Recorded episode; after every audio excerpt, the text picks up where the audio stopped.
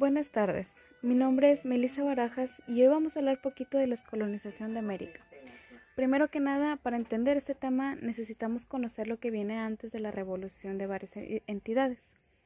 Cuando hablamos de descolonización de América, es claro que hablamos de la revolución de las 13 colonias británicas en territorio estadounidense, pues esto sucede por el acontecimiento de la Guerra de los Siete Años, la cual se llevó a cabo de 1756 a 1763. Las causas de esta guerra fueron por permanecer con el control comercial a nivel mundial y además de algunos territorios, pues las potencias que buscaban este control era más que nada por parte de Francia y Gran Bretaña. Fue un conflicto a escala global con frentes de batalla en Europa, África, India, Norteamérica y Sudamérica. Dos años después del conflicto, en 1765, las colonias británicas rechazan el colonialismo por parte de la monarquía británica y derrocaron así la autoridad de Gran Bretaña, por lo que de aquí en adelante el fin de las colonias era buscar la libertad y fundar un Estado propio. Los conflictos comenzaron cuando las colonias rechazan la instauración de impuestos directos por parte de la monarquía británica la falta de representación en el Parlamento británico y leyes desventajosas para los colonos. Y todo esto había sido construido con el fin de mantener el control de las colonias y por ende del territorio por parte de la corona británica. Sin embargo, solo ocasionó que las colonias se levantaran en lucha en 1776 para buscar así su independencia.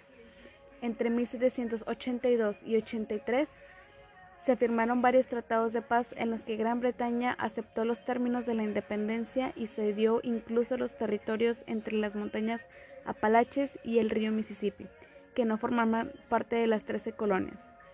El 3 de septiembre de 1783, Gran Bretaña firmó el Tratado de París con los Estados Unidos de América y el Tratado de Versalles con sus aliados españoles y franceses. Con la ya independiente población en el territorio ahora estadounidense, provocó que todo el continente se levantara en revolución años más tarde, acontecimientos que luego marcaron los siglos XVIII y XIX. Un ejemplo de esto es el suceso de 1789, pues aquí estalla la Revolución Francesa, un conflicto social y político con ciertos periodos violentos, que se inició en París con la autoproclamación de una Asamblea Nacional. Este movimiento convulsionó a Francia y por extensión a otras naciones europeas. El 26 de agosto de 1789 se publicó la Declaración de los Derechos del Hombre que proclamaba que todos los hombres eran iguales. Las consignas francesas de libertad, igualdad y fraternidad dieron vuelta al mundo. Otra revolución que se dio después de estos dos acontecimientos fue la revolución haitiana, pues esta tuvo lugar entre 1792 a 1808. Fue un conflicto político y social que se debió a la abolición de la esclavitud en la colonia francesa, de Saint-Domingue y la proclamación de la República de Haití. La revolución haitiana fue la segunda revolución en el continente y la primera revolución en toda América Latina.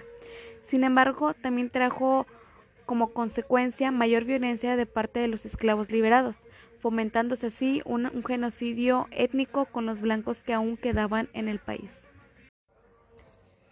Tiempo después de la Revolución Haitiana, América Latina se une a estas independencias, pues estas tuvieron su comienzo en 1809, pues la primera entidad que revoluciona fue la entidad de Bolivia en ese mismo año, así como también Ecuador se une a estas independencias. Al siguiente año, en 1810, Venezuela se levanta en revolución, así como también Argentina, Colombia, México y Chile, en el mismo año.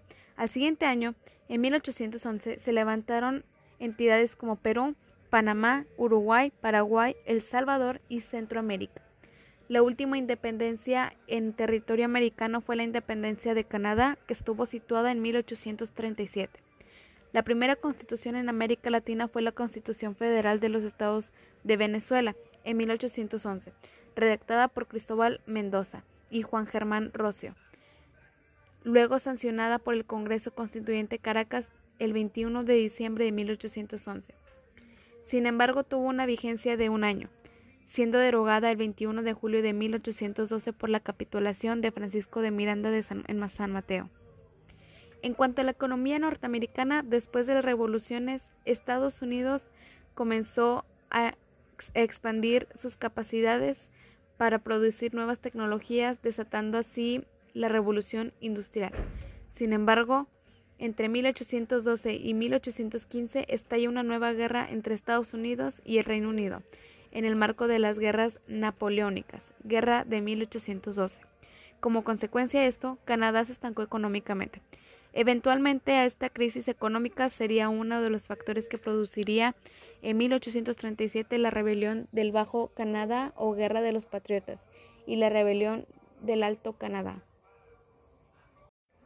Con respecto a la economía latinoamericana después de la guerra, la pregunta de cómo se les pagaría a todos los militares que participaron en las independencias era difícil de contestar, hasta que se decidió por repartir grandes extensiones de tierra a los que participaron, y es aquí donde nace la era de la economía basada en el latifundio. Entre 1820 y 1870, Latinoamérica no la pasó tan bien como Norteamérica, pues estos ya estaban en la revolución industrial progresando tecnologías para así transformar sociedades agrarias en sociedades avanzadas. Sin embargo, la mayoría de las economías latinoamericanas estaban basadas en la producción de mercancías a pequeña escala, que en muchos casos apenas alcanzaban para el consumo interno. Y bien, con esto concluimos el tema de descolonización de América. Les menciono de nuevo, mi nombre es Melissa Barajas y agradezco totalmente su atención.